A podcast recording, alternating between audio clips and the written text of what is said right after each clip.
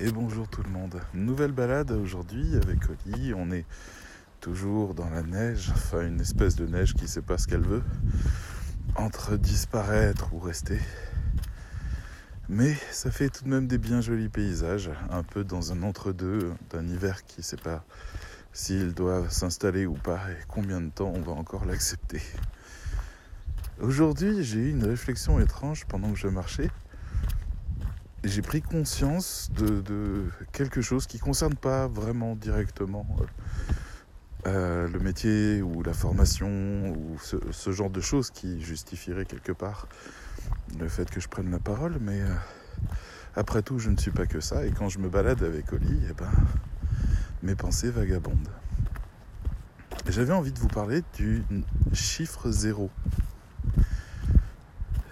Et je me suis rendu compte à un moment donné, en me re-questionnant un peu sur le zéro pendant que je marchais, je me suis tout à démarrer par la réflexion de pourquoi quand je marque quelque chose divisé par zéro sur une calculatrice, il me marque erreur.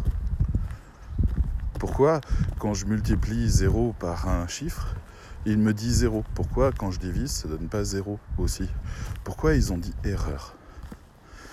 Et j'ai essayé de reconstruire la logique du zéro. Alors, vous allez trouver ça nul, hein. Mais quelque part, quand on commence à regarder ce que ça donne, on, a de quoi un peu s'interroger. Ou plutôt euh, avoir le vertige. Zéro, bah, c'est l'absence de tout nombre. Ça vous semble logique jusque-là. Dans zéro, il n'y a aucun nombre. Mais déjà là, on a une question qui se pose. Est-ce que je pointe quelque chose quand je dis zéro? Est-ce que quelque chose existe quand le zéro existe? Le zéro est un trou. C'est sa forme.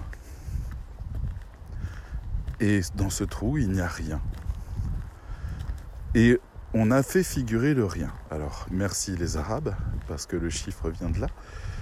Euh, rien pourquoi est-ce que on, a inclus dans nos comptes mathématiques le rien? Rien, voilà, rien, 1, 2, 3, 4. Pourquoi rien? Moi déjà ça c'est pas naturel pour moi. Une seconde. Bonjour. Alors je crois que j'ai de nouveau perdu mon chien qui est loin d'être un zéro, lui, parce qu'il prend une place dingue. Mais le zéro, voilà, il n'existe pas. On nous parle donc de quelque chose qui n'a aucune existence. Alors ça peut vous sembler euh, enfantin de jouer avec ça. Mais quand je divise quelque chose par une inexistence, eh bien on crée un calcul qui ne peut pas aboutir.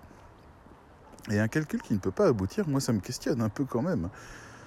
Je trouve ça inquiétant que les mathématiques arrivent à définir absolument tout et toute chose, mais pas un calcul simple du type ça divisé par zéro.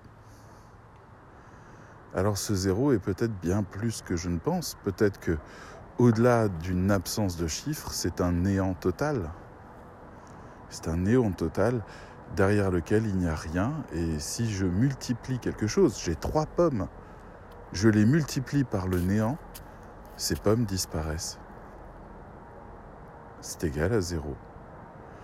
Ces pommes disparaissent. Trois pommes fois zéro égale anéantissement total des pommes. Elles n'existent plus. Et moi, ça, ça m'inquiète un peu. On a un nombre qui, qui détruit les choses. 7 milliards d'humains fois 0, je viens d'anéantir 7 milliards d'humains. Et, et, ça vous inquiète peut-être pas, mais bon, fois 0, c'est quand même l'arme la plus puissante qui existe dans tout l'univers. C'est pire que le snap euh, dans Avengers, le claquement de doigts, vous savez, à la fin de euh, Infinity War.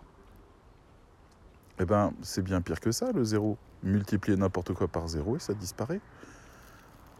et divisez n'importe quoi par zéro et vous créez une erreur logique qui peut anéantir le continuum espace-temps et qui crée une erreur de calcul immédiate. Bonjour.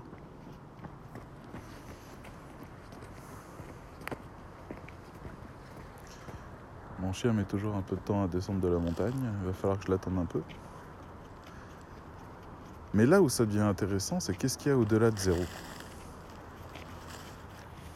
Bonjour. Au-delà de zéro, vous savez, c'est un univers qui n'existait pas avant qu'on trouve le zéro. Donc on a eu toute une période où les mathématiques avaient une approche rationnelle. J'ai une pomme, deux pommes, trois pommes. Si j'enlève une pomme, eh ben, euh, il me reste plus que deux pommes. Et si j'enlève deux pommes, eh ben, j'ai plus de pommes. Voilà. Donc c'était quelque chose d'assez simple. Mais si j'enlève trois pommes quand, j'en ai que deux, eh ben, les gens vous disent ce calcul est impossible, voyons, puisque tu as enlevé plus de pommes que tu n'en avais. oui, mais ça c'était avant avant qu'on comprenne qu'il y avait un univers parallèle au nôtre, fait de forces négatives, un contre-univers, dans lequel moins trois pommes existent. Dans ce contre-univers, il y a une réalité dans laquelle il y a une absence de trois pommes. C'est moins trois. Il y a une dette sur la réalité. La réalité avait trois pommes. Là, il n'y en a pas zéro il y a une absence de trois pommes. C'est quand même impressionnant de se dire que les Arabes, en ramenant le zéro, ils nous ont ramené un contre-univers aussi vaste que l'univers. On a ouvert une porte qui n'est pas forcément une porte logique. Bonjour. Derrière cette porte se trouve peut-être la matière noire. Derrière cette porte se trouve peut-être euh, vous savez, cette antimatière qui est une dette sur la matière. Il existe peut-être même, dans la logique, un monde entier parallèle au nôtre qui a des formes vivantes mais négatives, c'est-à-dire qui, euh, qui sont à l'opposé de la réalité, qui sont des dettes sur la réalité. Et peut-être qu'on a tous un double négatif dans cet univers-là. Et vous rigolez parce que je vais un petit peu loin, mais en réalité, les chamans d'Afrique, notamment les marabouts, eh bien, ils ont comme principe de soigner cet être qui est dans un monde virtuel inversé, c'est comme ça qu'ils le décrivent, et qui est la raison que nous avons d'être malades. Ils soignent notre... C'est pas une âme, c'est un double qui vit dans un autre univers et qui, quand il est malade, nous fait tomber malade dans la vraie vie. C'est lui qu'il faut soigner. Et les marabouts sont les seuls à pouvoir faire le voyage entre les deux. Et quand on regarde chez les Celtes il y a 5000 ans, on a les trois cercles, Abred, Ewin et Gueguin. Abred, le monde matériel, Ewin, le monde parallèle des esprits, qui est un monde inversé. Et là, moi, je m'étonne en me disant, mais euh, les mathématiques sont d'accord avec les Celtes, ils sont d'accord avec les aborigènes, ils sont d'accord avec euh, des spiritualités très anciennes qui parlent de monde négatif.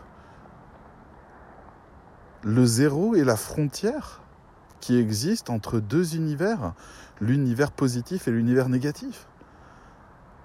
Vous vous rendez compte quand même de la découverte que c'est le zéro? C'est un miroir. Lorsque nous y sommes, il n'y a rien, nous sommes dans le néant le plus complet et le plus total. Et si nous le traversons, nous arrivons dans une réalité inverse de la nôtre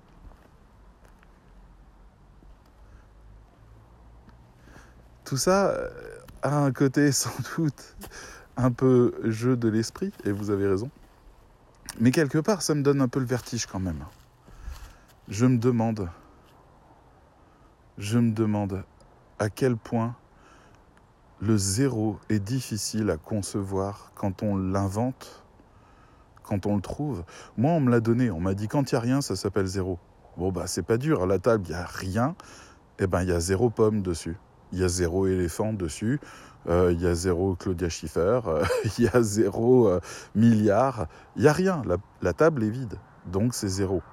Mais je ne prenais pas conscience que le zéro était absolu et total et que quand on divisait quelque chose par zéro, on créait une erreur philosophique telle qu'elle mettait en échec même le monde entier des mathématiques. Divisé par zéro crée l'erreur fondamentale. Et multiplié par zéro fait tout disparaître. Et traverser zéro nous amène dans une réalité parallèle négative. Voilà, c'était ma réflexion du dimanche. C'est le moment où je commence à me reposer un peu. Et, euh, et j'aime bien des fois remonter aux sources des choses pour me rendre compte de l'incroyable révolution qui a été la découverte de quelque chose. Découvrir le zéro, c'était pas anodin du tout en termes de conception philosophique. C'était même incroyable comme prise de conscience. Et je suis pas sûr qu'on en ait encore cette conscience. Je vous dis à bientôt. Bye bye.